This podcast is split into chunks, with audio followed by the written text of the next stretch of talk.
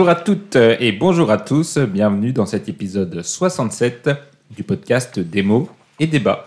Démo et Débat, c'est le podcast où l'on critique vos livres. Vous nous envoyez euh, les listes de livres que je compile dans un beau tableur et tous les mois, on tire au sort les livres et BD que nous allons critiquer.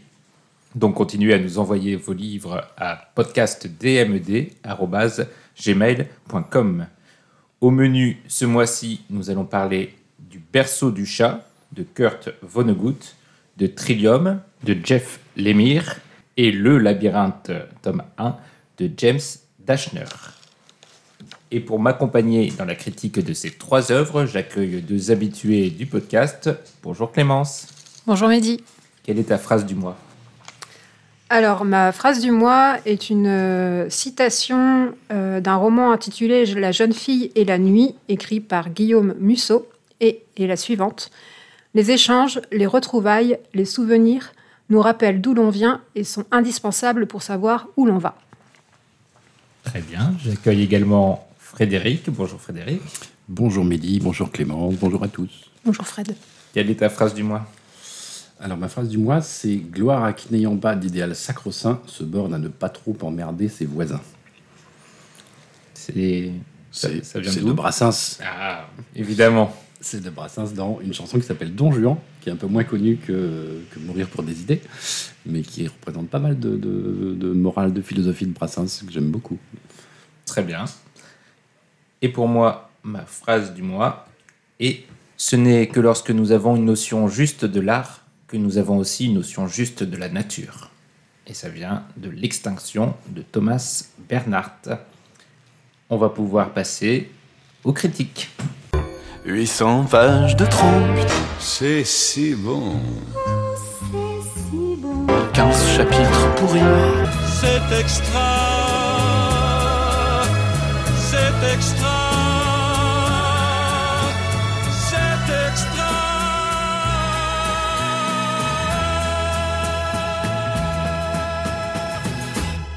Et on commence avec Le berceau du chat de Kurt Vonnegut, euh, qui est un roman publié en 1963. Et c'est une date qui est très importante puisqu'on est au cœur de la guerre froide. On est juste après la crise des missiles à Cuba. Et on peut dire que ça se sent euh, à la lecture du livre, que c'est une des thématiques majeures euh, qui va accompagner le roman. Et justement, ce roman, de quoi il parle? Il parle d'un écrivain qui cherche à retracer la journée où la bombe a été lâchée sur Hiroshima à travers le témoignage de ceux qui ont vécu cette journée. Ça, c'est le point de départ du livre, mais on peut dire que le récit va vite s'embarquer dans différents chemins de traverse, dans lesquels on va découvrir, par exemple, une arme dévastatrice, une étrange dictature, une nouvelle religion. Et donc, c'est un livre qui a une tonalité très satirique. Et ça, je pense que c'est la plus grande force du récit, c'est que c'est souvent drôle, parfois même très drôle. Euh, que ce soit les situations euh, un peu absurdes ou la façon dont elles, sont- racontées par un narrateur euh, souvent un peu faussement naïf, on se prend régulièrement à sourire en lisant une sorte de parabole sur la stupidité humaine, on va dire, car tous les personnages, un moment ou un autre, ont des défauts particulièrement marqués et le premier d'entre eux d'être particulièrement bête. Mais ça peut être, je pense, aussi la, la faiblesse du livre, car on a un peu l'impression euh, que tout est mis à distance et qu'on perd un peu, je trouve, en implication sur ce qui est raconté. Euh, on est toujours sur le registre un peu de la fable euh, satirique, il y a un côté un peu cynique et euh, désabusé sur l'humanité, qui est intéressant, mais qui euh, nous rend l'attachement au personnage quasiment euh, impossible pour moi, ça reste du coup une, lecture que j'ai trouvée euh, vraiment intéressante et drôle. Donc j'ai passé un très bon moment et surtout qu'on a quand même peu l'occasion de rire, je trouve, avec les propositions que vous nous envoyez à, à des mots et débats et qu'on a souvent des livres plutôt déprimants. Donc là, on est quand même, même s'il peut être déprimant à sa façon, sur un livre à la tonalité euh, au moins moqueuse, euh, au mieux rieuse, euh, mais qui m'a peut-être un peu laissé sur la fin, on va dire. Et vous, qu'en avez-vous pensé? Et je vais d'abord donner la parole à Frédéric. Euh, un peu comme toi, j'ai beaucoup rigolé. Ça m'a beaucoup fait rire. Je, voilà, je regrette peut-être un peu comme toi que ça aille pas forcément si, si loin que ça aurait pu dans, le côté réflexion, euh, euh, etc. Mais d'un autre côté, voilà, je trouve que c'est une façon de traiter le, le, cynisme et, l'horreur des sujets dont on parle. Qui, qui les désamorce un peu, qui se prive pas forcément d'une réflexion un peu sérieuse quand même sur, bah, notamment sur, le, sur la vérité, le mensonge, euh, au- au-delà de, de juste la guerre, la géopolitique et, et- et les menaces euh, atomiques ou la menace terrible de, de, qui est complètement science-fictive pour le coup euh, du, du roman. Et voilà, moi ça m'a plutôt à la fois intéressé quand même, au-delà de, de juste le côté rigolade. Clémence, Alors, euh, je te sens moi, moins convaincu. ouais, oui, oui, mais je vais, je vais, je pense que je, je commence toujours comme ça quand euh, je vis cette expérience de podcast, c'est par te remercier, Mehdi, parce que à chaque fois, je vis une aventure littéraire assez inédite. Et je dois dire que euh, ce qui nous attend euh, pour ce podcast euh, m'a quand même, euh, enfin, est- quand même bien, bien dans ce cas-là. Ça m'a laissé un peu. voilà, un peu euh, surprise. Et, euh, et Le berceau du chat, clairement, c'est pas une lecture qui m'a beaucoup captivée. On peut pas le dire. Euh, j'ai pas lu tout le livre. Je, Ah. dis. Moi, Oh. j'ai lu. Non, mais c'était, c'était, euh, je ne pouvais pas lire tout le livre et j'ai lu que quelques chapitres. Bon, alors du coup, j'ai quand même bien rigolé sur les quelques chapitres que j'ai lus, mais je me suis pas attachée à l'histoire, effectivement, comme tu me disais, de, li- de, de attachée au personnage, attachée. euh, euh, c'est c'est totalement décousu, c'est totalement étrange. Euh, moi, je- on parle d'ovni littéraire. Moi, je pense que c'est carrément un ovni littéraire. Et c'est la première fois que ça m'arrive de- d'en arriver là sur un tel euh, bouquin. Mhm. Donc, clairement, moi, j'ai vraiment pas du tout euh, bah, réussi à tenir dans la longueur dedans. sur ce livre. Mhm. Ah non, pas du tout. Pas du tout. Surtout qu'il est construit un peu. euh, il est vraiment construit. Il y a quasiment autant de chapitres que de pages. Euh, C'est des, des chapitres très courts, avec tous des titres, souvent euh, assez drôles. En tout cas, quand on lit le titre, on se demande mais qu'est-ce qui, où est-ce que ça va aller? Euh, je peux peut-être donner des exemples. ouais. Des exemples de titres là que je prends totalement au hasard, mais il va y avoir Attachez vos ceintures, Le réticule de la mère de Newt, Blackout, représentant de la presse à sensation, ou même du jardin d'enfants, Robinson Suisse, et un dernier. Allez, communistes, nazis, royalistes, parachutistes et fraudeurs de la conscription. Voilà. Donc ça, c'est le genre de... Donc voilà, c'est pour vous titre. dire dans quel univers on évolue tout au long de ces pages. Et, je comprends tout à fait l'aspect euh, décousu dont tu parles, Clémence. Euh, c'est vrai que ça va d'une idée à l'autre. Euh, Il y a quand même un fil rouge. hein. On suit le parcours d'un personnage qui se retrouve dans un État, une dictature, qui a une mission et à qui il arrive des choses. Donc on ne peut pas dire non plus que c'est totalement absurde dans ce qui se passe. Il y a, y a un lien logique entre les chapitres, mais c'est plutôt dans le sens de bah, qu'est-ce que ça raconte que là on est souvent assez vite perdu et que euh, le narrateur en joue beaucoup euh, dans sa façon euh, de célébrer une sorte de non-sens qui est sûrement aussi le symbole du non-sens de l'humanité et, de l'absurde. Et pe- peut-être Clémence, t'es quand même allé jusqu'à la page 9, et peut-être que le problème, c'est que tu as essayé de comprendre le livre, alors que Bokonon, à la page 9, nous dit, il nous livre une parabole sur la folie qu'il y a à prétendre découvrir, à prétendre comprendre. Quelle Tout folie d'avoir d'avoir essayé de comprendre quelque chose à ce bouquin. Mais peut-être que c'est ça. Mais là- Mais- Après, euh, moi, j'ai bien aimé. Enfin, du coup, effectivement, dans les quelques chapitres, moi, j'ai du mal à quand même à suivre, à comprendre la logique de passer d'un chapitre à un autre, tellement Mhm. c'est décousu et tellement on parle de la fée Morgade à un moment donné, euh, des fourmis dans un autre. Enfin, vraiment, j'ai j'ai vraiment eu du mal. Par contre, dans les messages qui sont passés sur euh, l'individualisme, le fanatisme, les chercheurs aussi, quand même, Mhm. faut dire qu'ils en prennent quand même pour un certain, pour leur, pour leur grade. Euh, c'est vrai que du coup, ça, j'ai trouvé quand même c'était très intéressant. pour euh, que tout le monde comprenne bien, puisque Frédéric a fait une allusion à, à Bokonon, qui est euh, le prophète du livre, donc un type qui, est, qui apparaît assez vite dans le livre, enfin, dont la, qui est mentionné très vite dans le livre et qui apparaît un peu plus tard, et qui est un type qui a inventé une religion dans, dans, un État, une religion euh, euh, absurde par ses préceptes et qui, euh, dans certains justement de ces, qui semblent être inventés en fait au fil de l'eau pour se moquer des autres religions plus que pour créer vraiment une religion et qui est suivi à la lettre par tout un pays dans une dictature qui l'interdit. Et parmi ces préceptes, comme l'a dit Frédéric, il y a le fait qu'il ne faut pas chercher à comprendre, que rien n'a vraiment de sens, y compris le livre, que tout est faux et que- qu'il ne faut pas chercher euh, l'absolu et de vérité. Alors Ah oui. surtout ne cherchez ni le berceau ni le chat. Ah bah Ça, c'est crucial. Voilà. Je pense que c'est même le chapitre euh, qui résume le, le livre Voilà, qui est à peu près au milieu du, du livre et qui donne un peu son sens à, à, à l'ensemble. et qui sera un peu mon extrait, je pense, euh, de tout à l'heure. Donc, euh, vous pouvez rester jusqu'à la fin, fin de la critique.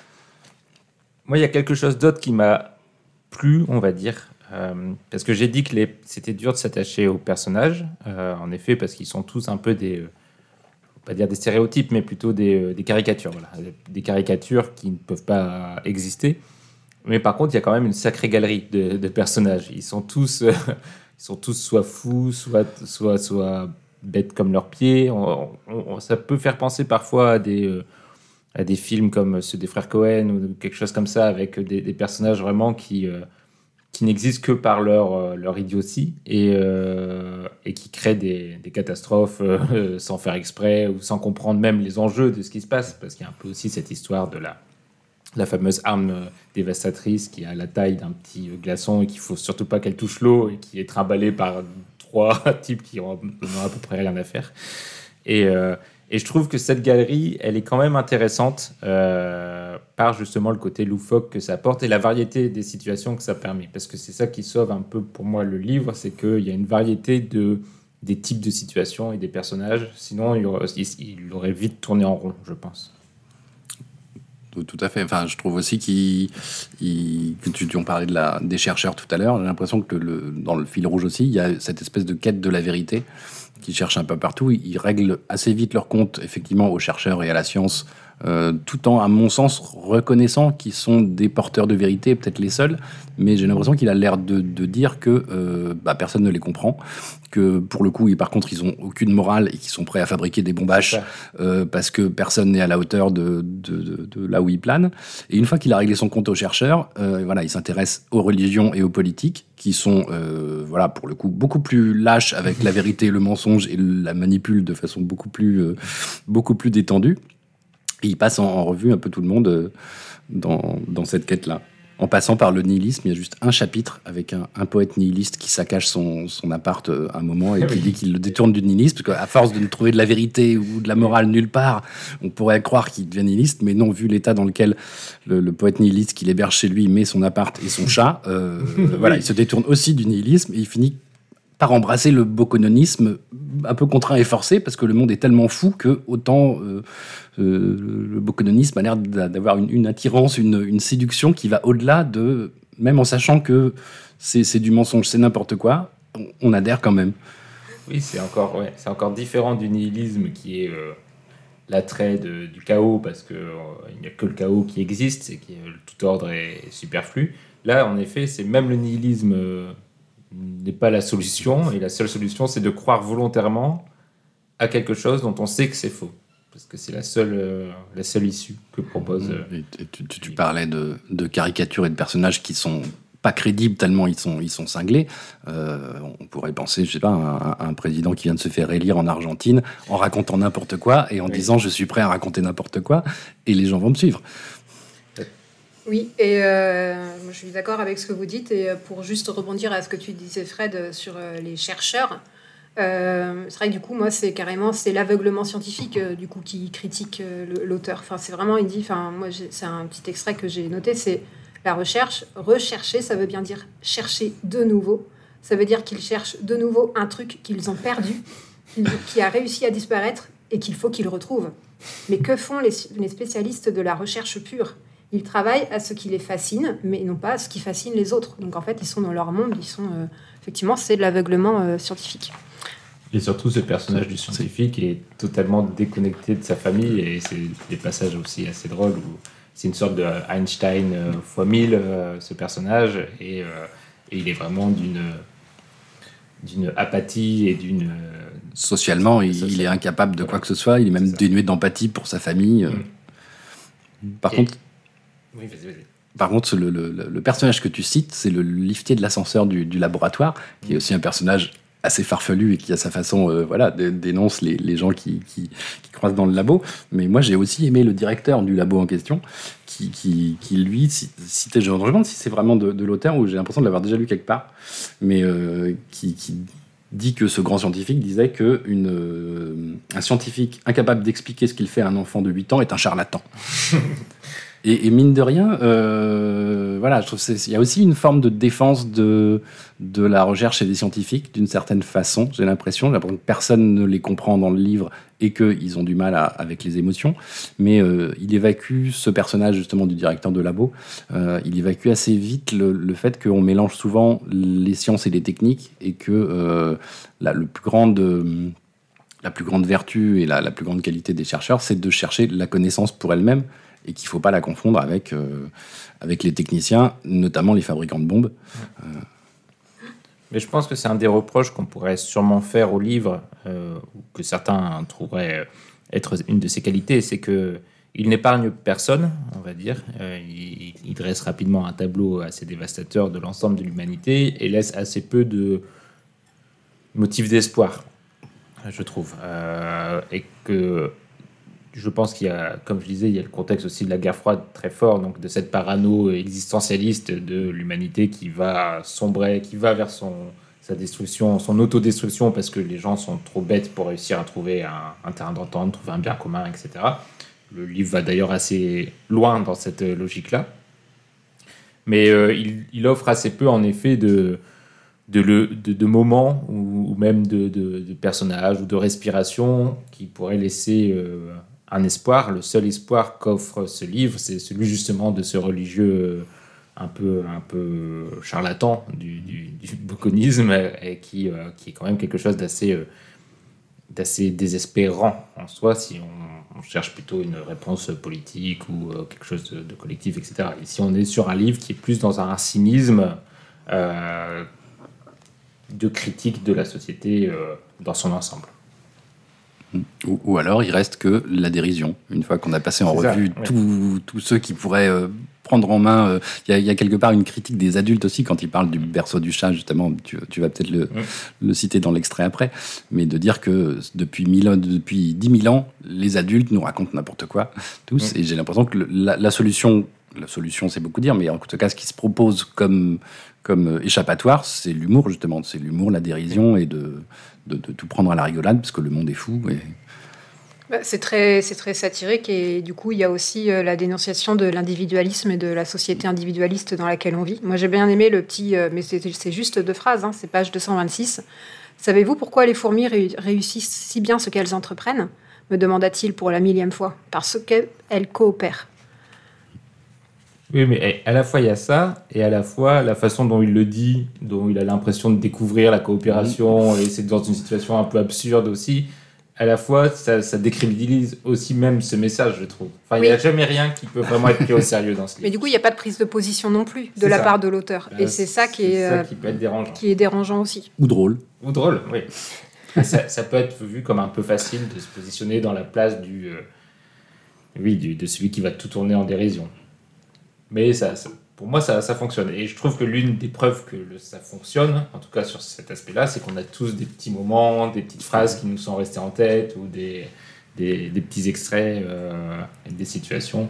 Euh, il, a, il, a, il a ce talent-là de réussir à, à peindre des choses et à trouver des bonnes formules pour appuyer euh, son propos. Frédéric, tu, tu m'avais, je crois que tu avais dit au moment du tirage au sort que tu avais, tu connaissais l'auteur ou que tu avais déjà lu. J'avais en tête, j'avais gardé en tête, parce que je- j'adore la science-fiction, pour le coup, j'avais gardé en tête son nom et j'avais jamais rien lu de lui. Ah, j'avais en tête en me disant, il faudrait que je lise quelque chose de lui parce que j'en entends beaucoup parler par d'autres auteurs de science-fiction qui ont l'air de, de- pas forcément le porter au nu, mais euh, qui, qui ont l'air de, de dire que c'est une référence en science-fiction. Et du coup, je suis très content. Merci aussi, c'est l'occasion de te remercier, Mehdi. Euh, Clémence l'a fait, j'ai pas eu le temps de le faire. De te remercier de m'avoir permis de, de, de, de lire Vonnegut. Et surtout remercier celui qui a proposé cette œuvre euh, dans, dans les listes qui nous ont été envoyées. Justement, moi, c'est un livre qui m'a permis de découvrir un peu les différents types de science-fiction aussi. Parce que, bah, en tout cas, de m'y intéresser, parce que je suis lectrice de science-fiction, mais pas de manière, de manière occasionnelle. Et de rentrer un petit peu plus dans les différents types de science-fiction qui existent.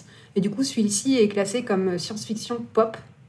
Alors j'ai j'ai eu, enfin j'ai vraiment euh, eu du mal à y rentrer, moi, de- vraiment dans, dans, dans le livre-là. Du coup, je voilà, je, je- Moi, j'avais lu aussi le mot postmodernisme pour parler du, de l'auteur. J'imagine que c'est le côté un peu aussi euh, absurde, euh, crise existentielle de, de- des années euh, 60 qui, qui est repris dans le mot postmodernisme. Est-ce que euh, vous avez d'autres euh, d'autres choses à dire sur le berceau du chat? Pour moi non. Euh, Peut-être juste une, une dernière chose, parce que je ne maîtrise pas tout, mais moi, en le lisant, ça m'a beaucoup fait penser à un autre auteur, pour le coup, euh, qui s'appelle Ambrose Bierce, un Américain. Donc, je ne sais pas si ça vous dit quelque chose, qui a écrit Le Dictionnaire du Diable, qui est très, très cynique et plein d'humour, où- dans lequel il y a notamment des petits poèmes complètement absurdes, comme il y en a dans ce livre-là, euh, des espèces de petits trucs qui ressemblent à des comptines euh, grotesques, euh, et qui est, qui est très cynique aussi, Ambrose Bierce, Le Dictionnaire du Diable. Si, si, voilà, une, bien. une Une recommandation. recommandation. Je, je crois, je sais plus si c'est lui qui est l'auteur de ça, mais typiquement, dans, dans son, c'est un dictionnaire, donc dictionnaire du diable, à égoïsme, il y a par exemple un égoïste, c'est quelqu'un qui ne pense pas à moi. Je vois. Ça, en effet, ça, ça correspond à, à l'humour de ce livre. Et peut-être un autre truc dont on n'a pas parlé, c'est euh, l'inventivité aussi qu'il a avec le langage, puisque avec la religion du bokonisme, il a créé des concepts. euh, et, et je trouve que c'est assez. et il est assez fort pour nous habituer à ses propres mots, à ses propres expressions, et à, à ce qu'on les comprenne et qu'on les assimile au fur et à mesure de livre, et qu'il puisse après faire des phrases absurdes avec ces mots inventés, et qu'on comprenne exactement ce qu'il veut dire. euh, et, et ça, je trouve que c'est toujours assez intéressant quand euh, les auteurs euh, réussissent à, à- à inventer une langue. Est-ce qu'on est ira jusqu'à la voir dans, les voir dans notre vie de tous les jours à, à- repérer qui sont nos carasses et qui sont nos, gogo- nos gogotruches? Les gogotruches, est-ce que vous avez trouvé vos gogotruches? Euh, vous, vous le direz. Eh bien, je pense donc qu'on peut s'arrêter là pour euh, notre analyse du berceau du chat. Ma question, c'est est-ce que vous le recommandez à nos auditeurs et auditrices Clémence? Moi, je dirais plutôt non, euh, sauf si vous êtes vraiment un très très grand grand grand fan de science-fiction. Frédéric? Ah, moi, je recommande chaudement si vous êtes fan de science-fiction ou non, et, et si vous êtes fan d'humour euh, absurde. Oui, moi, je je, le, je, je partirais pas sur les fans de science-fiction qui pourraient être déçus s'ils cherchent la science-fiction habituelle, parce que c'est quand même un- c'est pas le cœur du livre, je pense, mais euh, pour les fans de, de- de livres un peu cyniques, oui, euh, je, je le recommande euh, vivement. Ou de, de- de- si vous avez envie de découvrir une, une plume un peu Ou de différents fans de différents types de science-fiction. c'est ça, oui, c'est vrai. Euh, donc je le recommande aussi, et je vais même vous lire un petit extrait. Le nain s'agita. Encore à demi endormi, il passa ses mains maculées de peinture noire sur sa bouche et son menton, y laissant des traînées noires. Puis il se frotta les yeux, les cernant de noir. Salut, me dit-il d'une voix endormie. Salut, dis-je, j'aime bien votre tableau. Vous voyez ce qu'il signifie? Il signifie sans doute quelque chose de différent pour chaque personne qui le regarde. C'est le berceau du chat. Ah, très bien. Les griffures sont des ficelles, n'est-ce pas C'est un des plus vieux jeux du monde. Même les Esquimaux le connaissaient. Vous m'en direz tant. Depuis peut-être cent mille ans ou plus, les grandes personnes agitent des ficelles entremêlées au nez de leurs enfants. Hmm. Newt demeurait blotti dans son fauteuil. Il avança ses mains maculées de peinture comme s'il tendait entre elles un berceau de ficelles. Pas étonnant que les gosses deviennent fous en grandissant. Un berceau de chat, ce n'est rien d'autre qu'un faisceau d'X entre les mains de quelqu'un. Et les gosses regardent tous ces X. Ils les regardent, ils regardent, et... Et il n'y a pas plus de chat que de berceau. Et on passe à la seconde critique. On reste dans la science-fiction avec Trillium de Jeff Lemire. Et c'est Clémence qui va le présenter. Merci Mehdi. Effectivement, il est question de, de la BD que tu viens de, de citer, Trillium, qui a été euh, écrite par Jeff Lemire, qui est un auteur qui est né au Canada en 1976. Et pour information, c'est un auteur qui euh, commence par suivre une euh, formation dans une école de cinéma, mais qui va réaliser très vite que cet environnement ne va pas correspondre à sa nature solitaire. Et donc, il va s'orienter vers l'univers du comics. Donc c'est une bande dessinée Trillium qui fait euh, 216 pages euh, et qui est parue en 2014 aux éditions Urban Comics. Donc euh, pour vous parler et vous présenter un petit peu euh, le synopsis, euh, j'ai envie d'utiliser un peu le terme d'espace-temps euh, pour décrire un peu les différents lieux où commence l'histoire. Et donc, si en effet, au terme de notre discussion sur cet ouvrage, nous vous, donnons envie de lire la BD, vous verrez aussi assez vite qu'il y a une dimension assez cosmique de la BD, une, di- une dimension assez de distorsion du temps euh, qui se dégage très vite à la lecture de l'ouvrage. Donc, euh, le premier espace-temps, du coup, pour moi, c'est euh, celui bah, où débutent, euh, les, premières pages de, la BD. Nous sommes en 3797. La Terre n'existe plus et seulement 4000 humains sont encore en vie. Et ces hommes en vie vont chercher un lieu où survivre à la crépine, qui est un terrible virus. Donc, cette colonie de 4000 hommes se réfugie sur la pla- planète Atabiti, qui n'est pas encore touchée par le virus, mais tout de même fortement menacée. Donc euh, le temps presse. Et donc là, un des personnages euh, principaux arrive en scène. C'est Nika Tensmith, qui est membre de cette colonie et qui, elle, est scientifique dans un laboratoire qui est Earth Lab. Et donc euh, Nika a pour mission, euh, mission qui lui est confiée par la commandante Paul, d'essayer d'entrer en contact avec une communauté indigène qui s'appelle les Atabiciennes. Donc, en fait, il s'agirait effectivement, par l'intermédiaire de négociations, d'obtenir par, par cette communauté une mystérieuse fleur appelée Trillium, qui serait la clé de la fabrication d'un vaccin permettant d'être immunisé contre la crépine. Donc, elle va essayer de, de communiquer avec euh, cette communauté indigène. Euh, elle va absorber à leur demande une de ces fleurs. Elle va avoir une vision et être euh, transportée. Elle va aller euh, explorer un temple à côté et là, elle va se retrouver dans un tout autre décor. Et donc, hop, saut dans un deuxième espace-temps, arrivé en scène d'un nouveau personnage, William Pike, qui a été soldat pendant la Première Guerre mondiale et qui en revient traumatisé. Donc, ce, ce personnage va trouver du réconfort auprès de son frère qui va le pousser à l'accompagner dans la jungle péruvienne à la recherche de temples interdits Inca. Il va être pris en chasse, se retrouver isolé. Il va du coup se retrouver, euh, donc, il va découvrir un temple et s'en approcher. Et soudain, il va tomber, tomber euh, nez à nez avec une femme qui a l'air, euh, voilà, qui a- est en combinaison spatiale. Il va s'agir de Nika. Et c'est euh, le début d'une destinée amoureuse et romanesque entre les deux personnages. Et je n'en dirai pas plus pour l'instant. Est-ce que ça t'a plu? Oui, oui, j'ai beaucoup aimé. Petit oui. Petit oui, petit oui. Euh, j'ai beaucoup aimé l'univers. Euh, j'ai aimé parce que du coup, il est question de de- de- d'espace, euh, il est question de, de dimension cosmique, il est question de botanique euh, à travers. donc, je me suis retrouvée les, questions de découverte, de, civilisation précolombienne, qui tout ça sont des sujets qui me parlent beaucoup. Après, je trouve dommage qu'il y ait une histoire d'amour euh, dans tout ça qui va euh, peut-être un peu, euh, moi qui va peut-être un peu parasiter finalement le début de l'histoire. du coup, à savoir, du coup, on cherche à échapper à un virus et finalement, je ne sais pas, je voilà, j'ai eu du mal un peu à à me retrouver dans le fil de l'histoire. Bah, C'est surtout que, à mon avis, c'est le cœur de la BD, en fait, cette histoire d'amour. Et j'ai presque l'impression que tout ce qui est autour, c'est ce qui est intéressant dans la, dans la façon dont il conçoit son histoire, c'est que on a une grande épopée euh, à travers le temps, à travers l'espace, euh, avec en effet des enjeux qu'on connaît, dont on a l'habitude, le vaccin, la maladie, etc. Mais le cœur du livre et le cœur de l'intrigue finalement se resserre de plus en plus sur quelque chose d'assez intimiste entre les deux personnages et on a l'impression que tout le reste est une toile de fond qui permet de mieux mettre en valeur qui unit ces deux personnes jusqu'au final. Frédéric, est-ce que ça t'a plu toi? Oui, ça m'a plu avec les mêmes, je sais pas si c'est des réserves, mais les mêmes remarques que, vous. Effectivement, c'est l'histoire principale, c'est une grande histoire d'amour euh, cosmique, euh, hors norme, euh, dont on ne sait pas d'où elle sort et que une espèce de coup de foudre, donc on ne voit pas comment elle pourrait se, se- teinter de réalisme. Mais et, le côté euh, science-fictif est juste un vernis, un vernis par dessus qui permet de jongler avec les dimensions, avec l'espace et le temps. Et bah, quelque part, enfin, ça me suffit et ça permet de raconter cette histoire.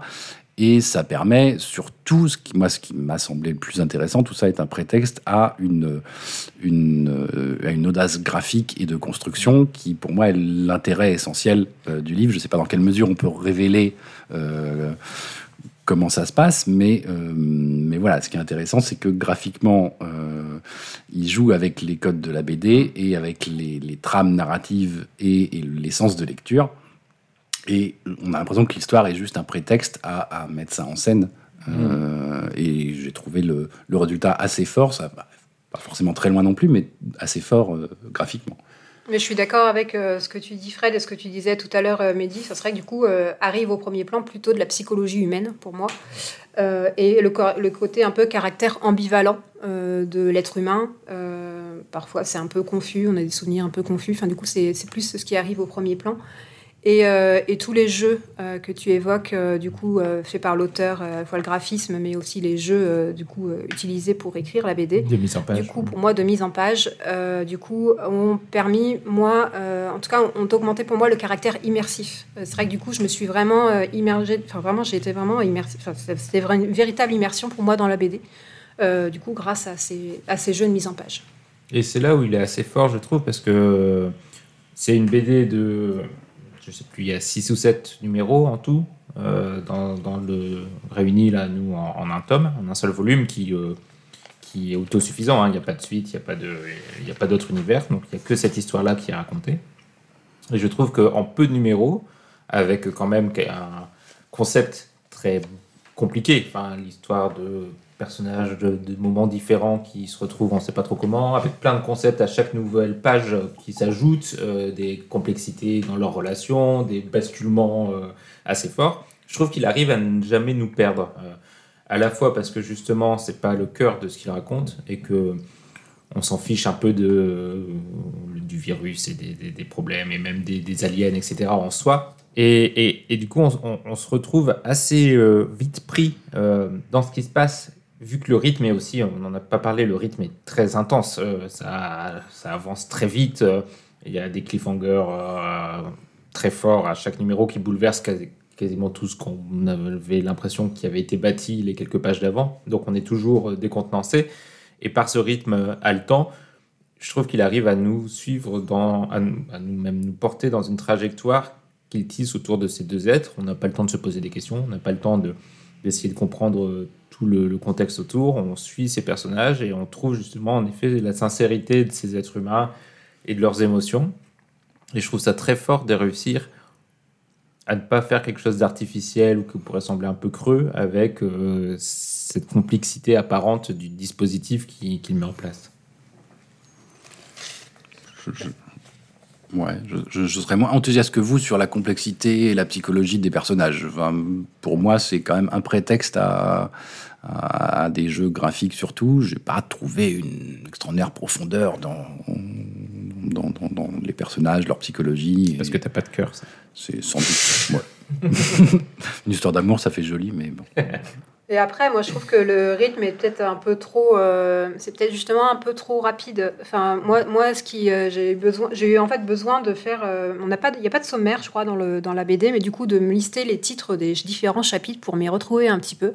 Donc, on passe de la scientifique, le soldat, donc qui sont les deux premiers chapitres qui vont nous introduire les personnages, à un chapitre 2 qui s'appelle système binaire.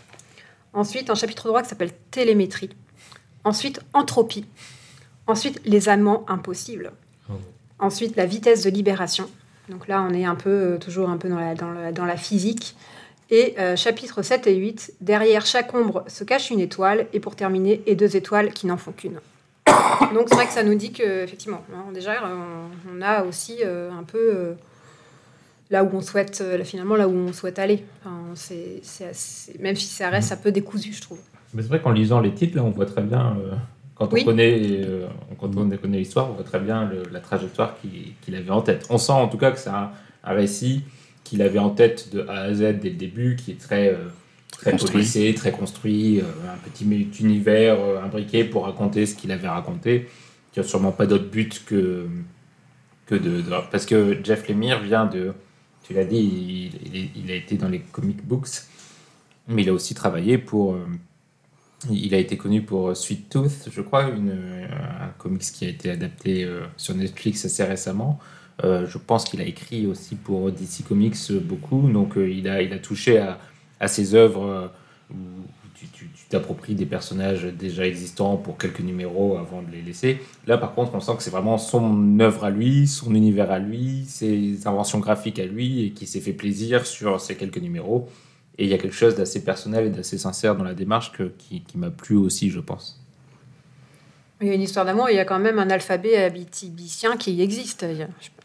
Aussi, ouais, aussi, oui, oui, c'est c'est bien de citer ça aussi, parce que parmi les, les trouvailles, euh, il y a aussi voilà le- l'alphabet et le langage des extraterrestres qui est, euh, qui est assez fascinant et où on finit même sans avoir la, la solution tout de suite par se dire mais je, je pourrais presque le comprendre et, et on peut effectivement à la fin le, Mm. le comprendre.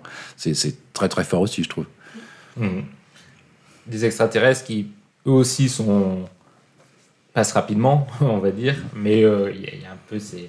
Il reprend les stéréotypes de, des colonisateurs qui viennent piller les ressources d'une race extraterrestre proche de la nature, etc., euh, qu'on a vu dans Avatar euh, et qu'on a vu dans mille autres œuvres. Euh, mais je trouve qu'il réussit toujours à, à ne pas s'apesantir sur justement le cliché qu'on connaît pour aller sur autre chose d'un peu plus, peut-être un peu parfois un peu facilement en faisant une explosion et en partant sur autre chose, mais, mais je trouve ça intéressant que je, je me suis jamais senti en lisant l'œuvre euh, ennuyé par euh, du déjà vu. J'avais toujours envie de savoir euh, où il allait m'emmener. Ouais, effectivement, enfin oui, il reprend des tropes de science-fiction euh, assez classiques, mais pour en faire autre chose, pour les mettre au service de, de son histoire d'amour et de cette déconstruction de la narration et, et des arcs narratifs qui s'entrecroisent. Moi, j'ai à peu près dit ce que je voulais dire sur Trillium. Est-ce que vous aviez d'autres remarques Pour moi, non.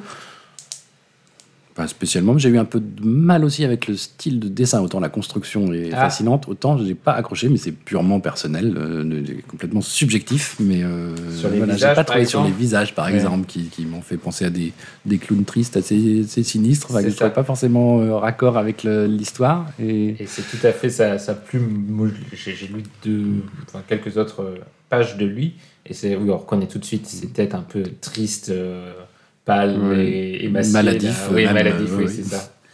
Et oui, c'est vrai, je comprends qu'on puisse ne pas être. euh, Mais il y a quand même dans le, la composition de ces pages parfois des, des choses belles, je trouve, plus, peut-être pas les personnages, mais dans la l'espace. la- la- enfin, il y a quelques pages où on sent en plus euh, qu'elles sont là pour ça aussi. Tu as, Mm. des moments de, de, de juste où tout, tu tournes la page et tu as un paysage qui prend toute la, la page et qui, te dis, ah oui, bon, c'est beau.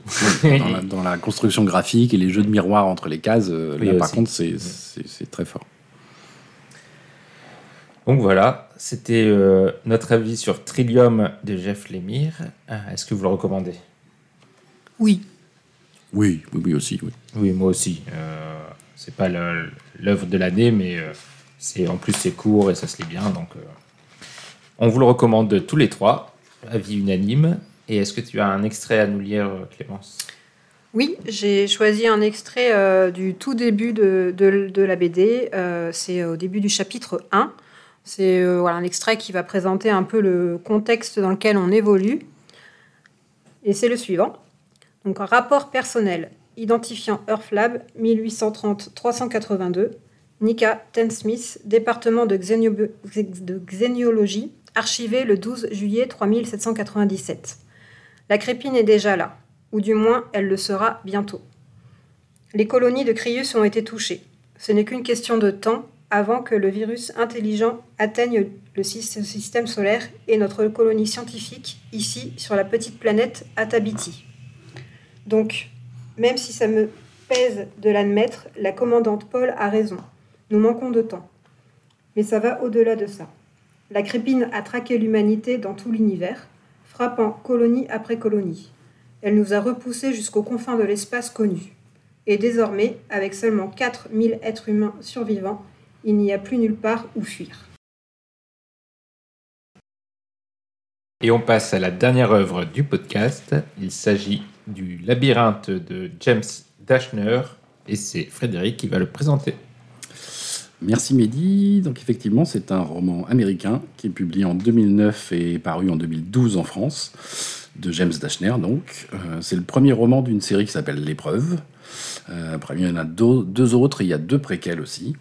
Euh, un roman qui tient en 62 chapitres avec un épilogue, qui est un peu connu parce qu'il a été adapté en film en 2014 par Wes Ball, Euh, voilà, j'ai trouvé assez peu de choses à, dire sur l'auteur. Euh, il est né en 72, donc ça lui fait 37 ans quand le, le livre paraît. Apparemment, il écrit de la SF et de la fantasy.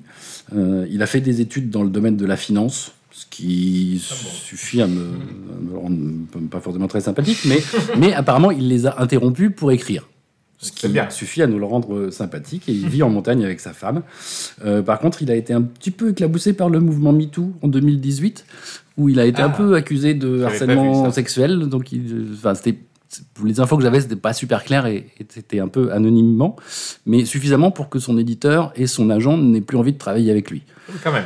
Donc voilà, mais Bon, c'est bien de le signaler. Voilà, mais voilà, on va ensuite on va séparer l'œuvre de, de l'auteur Oui, bon. et voilà. Mais effectivement, ça nous le rend aussi un peu moins sympa oui, c'est ça. globalement. En tout cas, cette œuvre-là, euh, ce livre-là, euh, alors il est catalogué comme de la science-fiction aussi. Euh, c'est clairement de la littérature young adulte. Euh, moi, je l'ai trouvé au, rayon jeunesse de, de ma librairie. Et, et- et on comprend vite que ça se veut un page turner. Euh, plein de suspense et de mystères très très mystérieux. Et des cliffhangers à chaque fin de chapitre. et des, et des cliffhangers à peu près à chaque fin de chapitre. Euh, donc je, je- voilà, je, je résume un, un petit peu le, le pitch en toute objectivité et toute neutralité. Donc c'est l'histoire de Thomas, le personnage principal, un adolescent euh, amnésique. Donc euh, qui est-il Mystère. Il se réveille dans un mont de charge qu'il dépose dans un lieu bien mystérieux, un vaste espace clos qui est surnommé le bloc par ses habitants. Ses habitants, c'est un groupe d'une vingtaine d'adolescents qui sont tous amnésiques aussi, et il n'y a que des garçons. Donc qui sont-ils? Pourquoi sont-ils enfermés ici? C'est les Schtroumpfs. Mystère. Euh, alors, on suppose quand même très vite que ça doit être des enfants de militaires névrosés ou de managers toxiques, parce qu'ils sont incapables de faire deux phrases sans s'insulter. Ils utilisent un jargon spécifique assez peu poétique. Et ils ont établi des règles très strictes de, de vie chez eux, euh, moins sympas que chez les Schtroumpfs, euh, à respecter sous peine de sanctions qui vont jusqu'à la mort, euh, mais qui se gardent bien d'expliquer aux petits nouveaux. Sinon, ce serait trop, C'est trop ce serait facile. trop facile. Ça ferait perdre des pages de. Voilà, et des nouveaux, il y en a à peu près un, un tous les mois qui, qui vient par le, le mont de charge. Euh, ils ont quand même dû recevoir une formation d'agriculteurs, éleveurs, bouchers, cuisiniers, médecins, parce qu'ils savent euh, notamment faire pousser des légumes dans, dans leur petit bloc, élever du bétail. A priori, ils tuent un cochon une fois par jour, à peu près, pour le manger, parce que voilà. Même si par le mont charge, ils peuvent recevoir de la nourriture quand même. Mais bon, ce- euh, voilà, ils savent dépecer un cochon euh, adolescent, c'est- ça force le respect. Ou, ou- ou- voilà, ou alors ils ont reçu des formations avant, mystère, parce qu'on ne sait pas pas. d'où ils viennent et pourquoi ils sont là. Et, et donc ils ont des bâtiments dans, dans le bloc quand même, il y a même une petite forêt, mais tout est sous une lumière artificielle, tout a l'air artificiel, il ne pleut jamais. Donc la, la forêt et le lierre sont sûrement irrigués, euh, etc. Donc qui paye la facture d'eau Mystère Ah oui. aussi, c'est encore un mystère. Euh, et voilà, mais surtout, surtout, ce bloc s'ouvre. Dans ce bloc s'ouvrent quatre grandes portes qui s'ouvrent le jour sur le fameux labyrinthe du titre. Un labyrinthe géant avec des hauts murs couverts de lierre, mais qu'on ne peut pas escalader. Euh, Pourquoi Mystère? Mystère. Euh, donc très grand, très mystérieux. Donc chaque nuit, les portes se referment parce que les murs se déplacent et le labyrinthe se recompose. Ce qui complique beaucoup les choses. Et il y a pire, la nuit, euh, ils rôdent les griffeurs. Les griffeurs, ce sont des monstres. Euh, ce sont des hybrides de limaces de 2 mètres, mais qui peuvent aller très vite. Hybrides de limaces et de pinces à sucre géantes, si j'ai bien compris, avec des aiguilles. Des grosses aiguilles comme chez le docteur qui font très peur. Alors, qui a pu concevoir des monstres aussi grotesques? Mystère. Mystère. Euh, et quand on se fait piquer, on subit la transformation qui vous transforme, mais en fait pas vraiment. Mais ça fait très mal. Et euh, il faut prendre le sérum qui vous fait retrouver la mémoire, mais en fait pas vraiment. Euh, voilà, c'est très mystérieux. Donc chaque nuit, l'élite des gamins, qui s'appellent les coureurs, court dans le labyrinthe pour chercher une sortie. Est-ce qu'elle existe? Mystère. Et pour cartographier le labyrinthe. Donc c'est pas facile parce que chaque nuit, il a bougé. Il bouge. Voilà, donc il aura, il aura fallu deux ans pour, pour faire euh, tout ça. Ils ont maintenant plein de cartes du labyrinthe. Bref, Thomas, euh, lui, il aimerait bien être un coureur, parce que c'est quand même c'est mieux, mais pour l'instant, ce n'est qu'un bleu. Il est confié à Chuck. Chuck, c'est le, le précédent nouveau venu. Alors Chuck, c'est l'archétype du petit gros, naïf, trouillard, rejeté par les autres, qui fait des blagues assez pénibles et qui voudrait bien avoir des amis. Donc, a priori, on sait déjà qu'il va mourir avant la fin. mais peut-être que l'auteur saura éviter le cliché. Mystère. Mystère. Mystère. On le dit pas. On ne dit pas. C'est un mystère de plus. Donc ça fait deux ans que voilà qu'ils vivent dans cette routine absurde et puis pas rigolote. Faut reconnaître que voilà c'est un peu carcéral quand même. Ils ont dû s'organiser. Euh, ils n'ont pas la moindre idée de s'en sortir, à parcourir partout pour cartographier le labyrinthe. Et soudain, deux jours après Thomas, arrive par le mont de charge encore un nouveau, mais tenez-vous bien. Hein, ten- Tenez-vous mieux. C'est- C'est une fille. Une C'est une fille. Une fille. Et elle est livrée avec un petit mot dégeôlier qui dit que, bon, maintenant c'est la dernière. hein. La Schtroumpfette. ça va bien comme ça, c'est la Schtroumpfette. Et elle-même, elle a un- juste le temps de dire euh, ça va changer, les gars. hein. Maintenant, tout va changer. Euh, Alors, alors, comme François Hollande. voilà. Donc, on ne sait pas est-ce qu'elle va les obliger à avoir de l'hygiène, à ranger leur chambre ou à se parler correctement. Euh, mystère aussi. Et, mais elle tombe dans le coma. Pourquoi? Mystère, Mystère. aussi.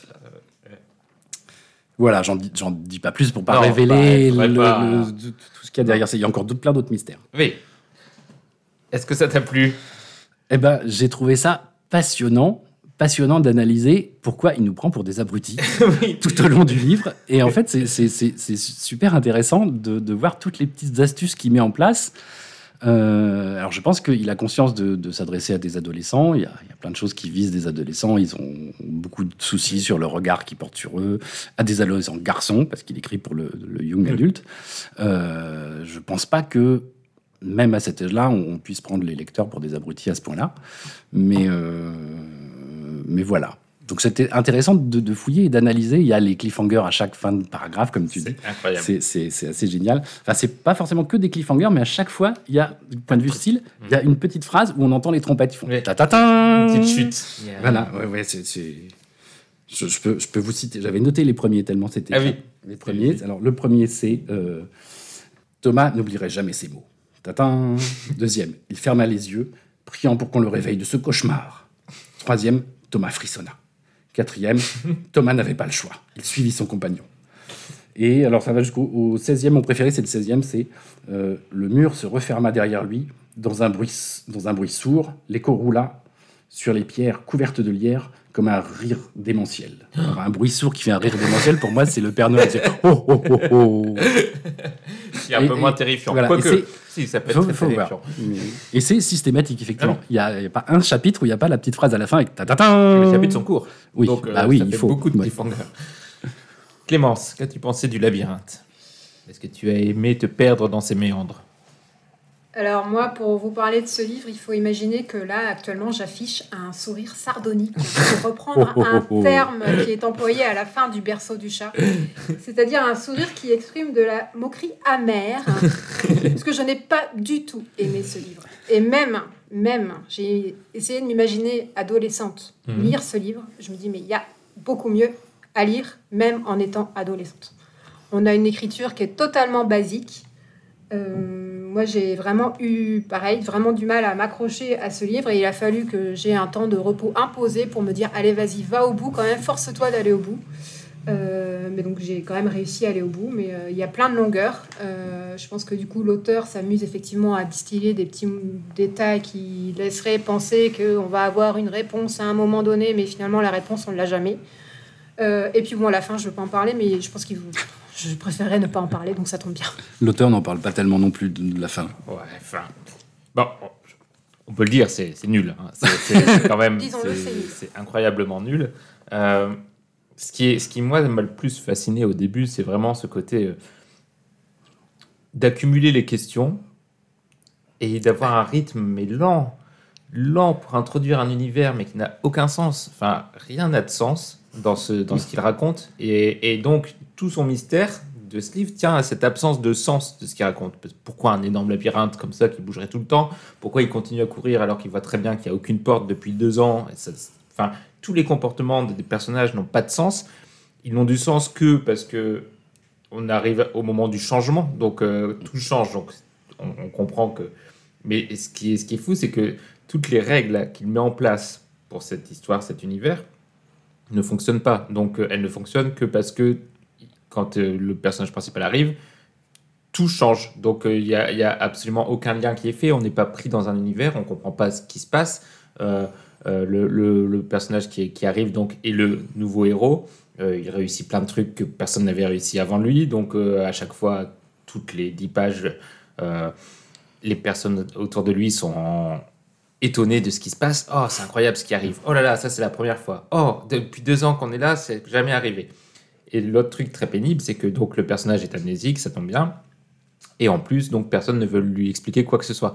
Donc on passe allez, 100 pages à, à voir le personnage principal, le narrateur, qui s'énerve de ne pas avoir des réponses à ses questions et qui pose plein de questions et qui n'a pas les réponses. Et que, oh là là, tout ça est très frustrant. Oui, c'est très frustrant, mais surtout pour nous qui, qui avons à subir ce- cette sorte de. C'est classique de, pour un auteur d'utiliser un personnage naïf et qui connaît pas les choses dans un monde nouveau pour que le, le lecteur s'identifie et apprenne en même temps que lui. Sauf que là, c'est tellement mal fait que c'est tellement gros qu'on on ne peut pas être s'identifier à ce personnage. On peut juste s'énerver de- des- des grosses ficelles utilisées par l'auteur. Tout ça pour finir, en effet, comme tu dis, un empilement de choses qui n'ont pas de sens ne peut pas faire un mystère, sauf si vraiment il y a quelque chose. Plus le, mystère est gros, plus le, truc est euh, incompréhensible, plus c'est dur. Il, faut être solide derrière quand tu donnes les réponses euh, et que tu donnes la clé de ton mystère. Ici, c'est vraiment le pire, c'est-à-dire que tout est im- impossible à croire. Et en effet, la solution est tirée d'un chapeau. euh, parmi les trucs les plus absurdes qu'ils pouvaient trouver, euh, c'est ça. Ça ne donne absolument pas envie de lire la suite qui nous promet un univers étendu, etc. Mais c'est quand même euh, fou d'être à ce point euh, artificiel et creux. Et en effet, la, la question, nous, qu'on se pose maintenant, j'imagine, que, je vous pose, vous avez déjà commencé à y répondre, c'est que ce livre est nul quand on le lit maintenant en tant qu'adulte, ça c'est sûr. Je pense qu'il n'y a absolument aucun intérêt. La question, c'est, vu le succès qu'il a eu, vu les adaptations, etc., est-ce qu'il y a quelque chose dedans que notre regard d'enfant ou d'adolescent aurait pu euh, aimer? Alors, il y a, peut-être ce que, ce que je citais tout à l'heure. On, sent que ça vise des adolescents et il y a ce côté, euh, il y a peut-être des choses qui.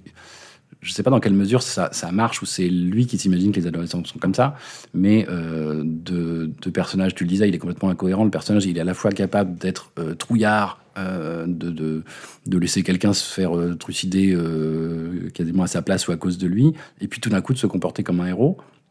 Est-ce que c'est pas le quotidien, ou en tout cas le, le rêve des ados qui à la fois se reconnaissent comme bah, moi, je suis un peu trouillard, et puis je rêverais d'être un héros Euh, Ça marche peut-être. Ça, il y a plein de trucs qui fonctionnent sur le regard de l'autre quand même, sur euh, est-ce qu'ils vont me, comment ils vont me prendre, comment ils vont me considérer, euh, est-ce que je vais avoir des amis, Avec le petit conseil à un moment qui se voilà, réunit pour décider du conseil, sort. pour- voilà, et puis est-ce que je vais être admis dans le, dans le conseil à un moment Donc voilà, peut-être que tout ça peut tou- tou- toucher des ados. après, que- que- comment réussir à, à- à ne pas voir que le suspense est complètement artificiel, Mm. quoi. Que, que, effectivement, pendant plus tu dis 100 pages, mais plus de la moitié du bouquin, euh, ça consiste à poser des questions auxquelles les gens soit ne veulent pas répondre, a même, ça va jusqu'à la page 133. J'ai- noté à la page 33, je ne veux pas toute la citation, mais c'est rigolo. Tout d'un coup, il y a un gars qui lui parle et euh, donc il dit Ah, super, il va en faire un problème. Et, et tout d'un coup, Thomas n'avait plus envie de parler. et il se barre. oui. Alors qu'il aurait pu enfin avoir des c'est là réponses. les réponses. Et, voilà. et, et- et donc, c'est voilà. Enfin, je me dis que même ado, quand même, euh, on peut se laisser mener en bateau. Et moi, j'ai été fan de, de SF et de fantasy. Il y a des trucs en fantasy, euh, ça tient pas tellement la route. Et je les ai lus ado, j'ai adoré ça. Mais c'est parce que le monde derrière était euh, onirique, faisait rêver, était hors norme. Là, il n'y a pas grand-chose non plus dans le monde, euh, dans l'univers. Les monstres sont grotesques et Moi, je rejoins euh, ce que vient de dire Fred. Euh, du coup, euh, je pense que c'est peut-être le succès, c'est le fait de pouvoir s'identifier, ou en tout cas de, ouais, ça, de s'identifier au personnage en tant qu'ado, mais même en tant qu'ado, il y a d'autres lectures qui sont quand même plus intéressantes, qui seraient quand même plus constructives et intéressantes que ça. Enfin, je, moi, j'ai vraiment eu ouais, du mal à accrocher à la lecture de, de, de ce Mm. livre. Je crois que le plus impardonnable pour ce livre, qui a beaucoup de fautes, c'est de s'appeler le labyrinthe et de ne rien faire de son labyrinthe. Ça, c'est quand même prodigieux, parce qu'un labyrinthe, c'est quand même, dans notre imaginaire, euh, plein de plein d'énigmes, de surprises, de, de on ne sait pas ce qui va se passer au détour d'un recoin, etc.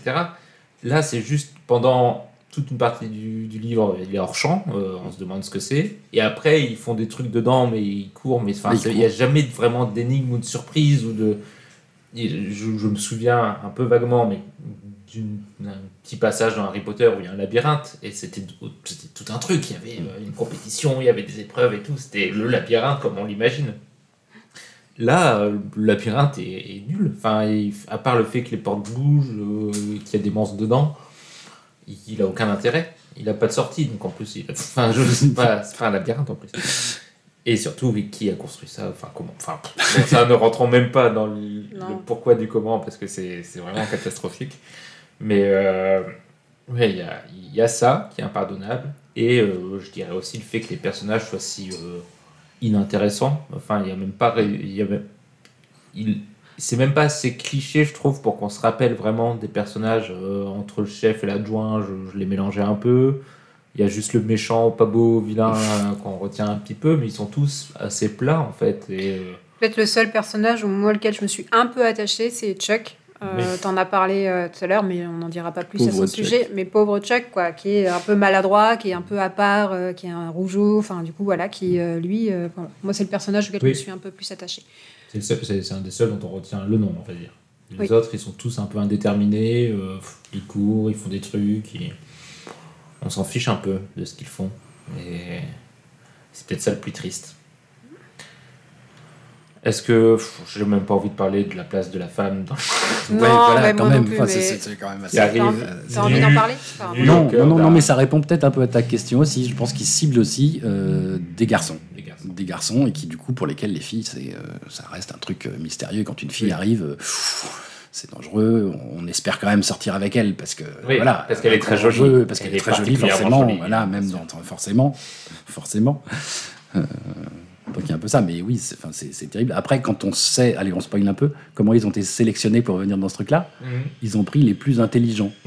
oui, Ils ont trouvé qu'une fille. sympa, sympa, le gars. hein. Alors, je- on ne sait pas trop ce qui s'est passé dans le vrai monde, mais oui, de- elle a aussi des de pouvoirs. pouvoirs de- pas- Ça compense peut-être. Non. il n'y a pas de Non, plus. Ouais, non, c'est bon. Non, non. Mystère. Euh, Est-ce que vous avez d'autres choses à ajouter sur le labyrinthe? Il y en aurait plein, parce que euh, Oui. comme le berceau du chat, on peut le prendre comme quelque chose de super drôle. Enfin, une fois qu'on le lit en cherchant les incohérences, etc., ça, ça, ça- ça fait passer le temps. Oui, Alors Oui. là, moi non. hein. quand on est forcé de le lire. hein, Ah oui, quand on est forcé hein. de le lire pour un C'est podcast. quand même lent. Moi, j'avais. Je, je- je- je crois que c'est aux deux tiers où je me suis dit, oh, j'en j'en peux, plus. j'en peux vraiment. Moi, c'est vraiment parce que j'ai eu une phase de repos forcé que je me suis dit, euh, je le finis. Et je me suis Oui. dit, peut-être que je vais regarder le film et peut-être que ça peut me réconcilier. Et j'y suis même pas allée. Je- J'ai dit non je, au film. ouais, je me demande quand même le film comment ils l'ont tourné hein, pour rendre ça intéressant. J'ai regardé la bande-annonce par curiosité, et, euh, ça m'a paru un décalque assez fidèle du livre. Donc, Oui. je, bon, Je crois qu'il n'a pas eu un succès euh, phénoménal non plus, le, le film. C'était pas euh, Twilight ou. oui. Ou Hunger Games, hein, on n'a pas parlé de Hunger Games. C'est, ça s'inscrit dans cette Oui. voie-là. hein, c'est post-apo, euh, des jeunes adolescents livrés entre eux, des trucs un peu sombres, etc. Bon, j'ai pas lu Hunger Games, mais de ce que j'ai cru comprendre, il y avait quelque chose d'un peu plus, euh, un peu plus de matière dans Hunger Games que dans, dans ça. Donc euh, voilà pour le labyrinthe. D'ailleurs, labyrinthe qui invente aussi un peu ses propres langues. On parlait d'innovation et de, de talent pour Ah les auteurs à parfois créer des, des langages. Là, pas trop. ça marche moyen. Non, ça tombe un peu planque comme ça. Ouais, ça tombe. Ça tombe blanc. Exactement. Et donc, j'ai deux questions à vous poser, dont je ne sais absolument pas quelles vont être vos réponses. Un, est-ce que vous le recommandez? Et deux, allez-vous lire la suite, voire les préquels? Frédéric. Bah, je me dis qu'on peut quand même le lire des fois pour se distraire. C'est, c'est, c'est distraisant. Distraisant maximum. Euh, mal. c'est de Bobby la pointe. Euh, alors moi, ce que je conseille, c'est de lire Sa Majesté des Mouches de William Golding, si on veut une société de- d'enfants euh, livrés à eux-mêmes, ou si on veut de la science-fiction, de la vraie euh, Ubik de Philippe Cadic, si on veut un univers qui pose vraiment des mystères et qui donne les solutions à la fin, ou la stratégie Ender, si on veut des, des gamins de, de, de Orson Scott Card, si on veut des gamins plus ou moins euh, pris de voilà, je vais pas en trop dire, mais des, des- des gamins livrés à une expérience. Je conseille de lire ces trois-là. C'est très bien. Voilà. Et donc, tu m'as pas dit si tu allais lire les suites du labyrinthe pour comprendre un peu tout ce mystère. Euh, si peut-être, si, si, si j'ai plus rien d'autre à lire, euh, peut-être pour, pour savoir, parce qu'il y, a- il reste des mystères non élucidés. euh, peut-être qu'un jour, il donne des réponses, un jour quand même. Peut-être. Clémence. Alors non, moi je ne le recommande pas et non, je ne lirai pas la suite. Par contre, j'irai lire les livres que Fred vient de nous conseiller. Et pareil pour moi, pas la peine de s'étendre, c'est vraiment un livre à fuir. Euh, je- Tu vas quand même nous lire un petit extrait, Ah Frédéric bah oui, oui, quand même. J'espère que je, je restitue la quintessence du, du style La de l'auteur. subscientifique moelle de, cette ce- préoccupation. Bon, je, je- je vais, je vais essayer de faire court quand même. Mais... Une, une minute plus tard, on le secouait par l'épaule. Quand il rouvrit les yeux, il découvrit Newt penché sur lui. Quoi encore se dit-il? Debout, flemmard C'est ça, bonjour. Quelle heure est-il? 7 heures du matin, le bleu, répondit Newt, avec un sourire moqueur. Après tout ce que tu as subi ces deux derniers jours, je me suis dit que je pouvais te laisser dormir un peu. Thomas s'assit, très contrarié de ne pouvoir traîner encore une heure ou deux. Tu m'as laissé dormir? Vous avez tous des horaires de paysans ou quoi? Les paysans Comment se faisait-il qu'ils se rappellent autant de choses à leur sujet? Décidément, son amnésie lui réservait bien des surprises. Eh bien, maintenant que tu en parles, Newt s'assit en tailleur à côté de lui. Il resta silencieux un moment à regarder le va-et-vient des blocards. J'ai l'intention de te mettre avec les sarcleurs aujourd'hui, pour voir si ça te convient mieux que le charcutage des petits cochons. Thomas en avait plus qu'assez d'être traité comme un bébé. très, très, bonne, très bonne dernière phrase. Et on en a fini des critiques. On va passer à l'avant-dernière partie du podcast, les recommandations. Mais moi, je ne suis pas ainsi que certains de tes prétendus amis. Tu peux avoir confiance en moi. Aie confiance, crois en moi,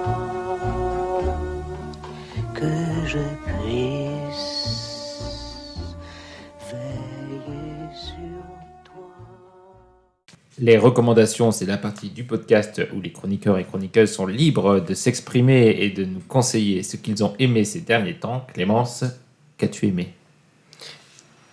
Alors, euh, moi, c'est- une recommandation, mais du coup, qui était euh, un peu toute trouvée euh, par la BD que dont tu as parlé tout à l'heure, qui était intitulée Trillium et qui est le nom d'une fleur. Donc, moi, ma recommandation, c'est de vous parler de la plantation des trilles et de vous, vous donner des conseils de plantation euh, Oh. pour, la- pour euh, planter le, le trillium. Ah, mais ça existe vraiment Tout à fait. Le trillium est une plante euh, originaire d'Amérique du Nord euh, et euh, d'Asie. Donc, je pense que l'auteur a voulu rendre hommage à une des plantes de, du pays lequel il est, origi- il est originaire. Les trilliums sont des plantes bulbeuses, vivaces, délicates et magnifiques. Je ne sais pas si vous connaissez les trilliums, mais vous en avez très certainement déjà vu. Ce sont des plantes ornementales. Euh, et alors du coup, euh, pour euh, planter vos trilles, du coup, si vous avez un petit jardin ou un petit balcon, je peux vous conseiller du coup de les de les planter dans un sol riche, fertile, donc plutôt bien drainé, plutôt plutôt arrosé régulièrement et particulièrement ombragé si possible. Euh, la plantation en pot est possible euh, effectivement sur votre balcon. Euh, prévoyez environ 30 cm pour chaque bulbe pour, avoir, pour que l'espace, pour que la, la plante puisse bien se développer. Et pour information, les trilliums se plantent préférentiellement au printemps, idéalement de février à mars. Donc, et pour l'entretien de vos trilles, je vous conseille un arrosage régulier, un apport de compost forestier et de paillis de feuilles mortes. Après la floraison, il est préférable de couper les tiges fanées pour encourager la formation de nouvelles tiges florales. Et enfin, euh, les grands ennemis des trilles sont les gastéropodes, limaces et escargots. Donc, pour euh, faire barrage à ces petits êtres, Du Roundup. non, pas de Roundup, euh, entourez euh, vos plants de cendres ou encore de coquilles d'œufs pour les éloigner. Et on déconseille de manger le trillium, car les effets sont dévastateurs.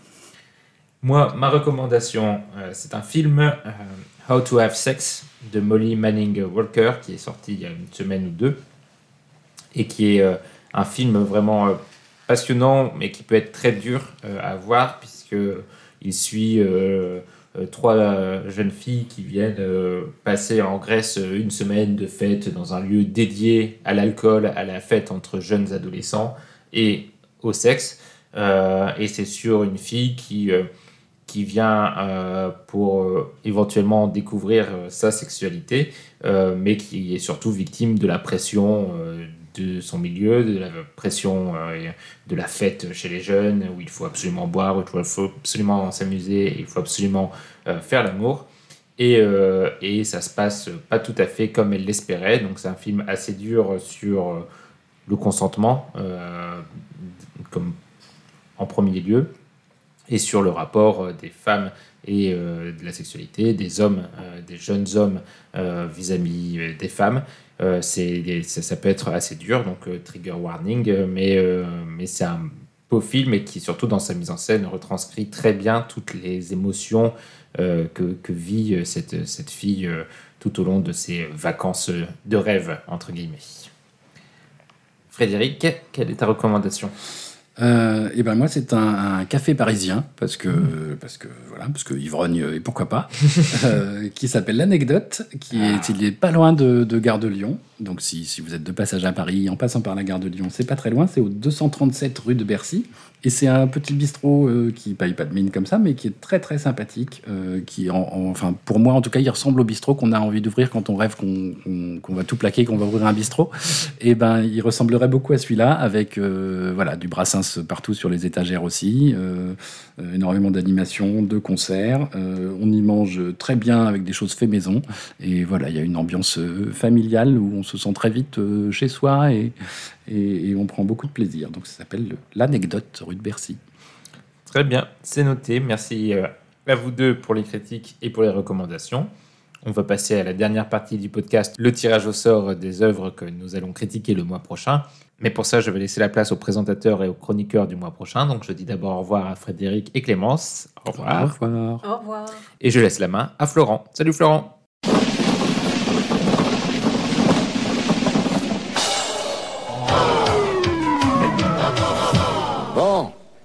Merci Mehdi, chers auditeurs, amis lectrices et les autres. Avant de clore cet épisode, il nous faut, comme tous les mois, tirer au sort les œuvres du mois prochain. Nouveaux arrivants, nouvelles auditrices, vous qui êtes tombés par hasard sous le charme suave d'une voix profonde, ou qui avez cédé à un ami un peu trop insistant, permettez à nouveau que je vous rappelle le principe de l'émission. Prenez votre destinée en main, envoyez-nous par courriel, oui oui, courriel à l'adresse podcastdmed.gmail.com des noms d'œuvres, romans ou bandes dessinées. Nous les ajoutons à une liste compilée de laquelle nous tirons au sort tous les mois trois œuvres. Nous en parlons, vous nous écoutez, et vous devenez à votre tour cet ami qui insiste pour que ses proches en fassent de même.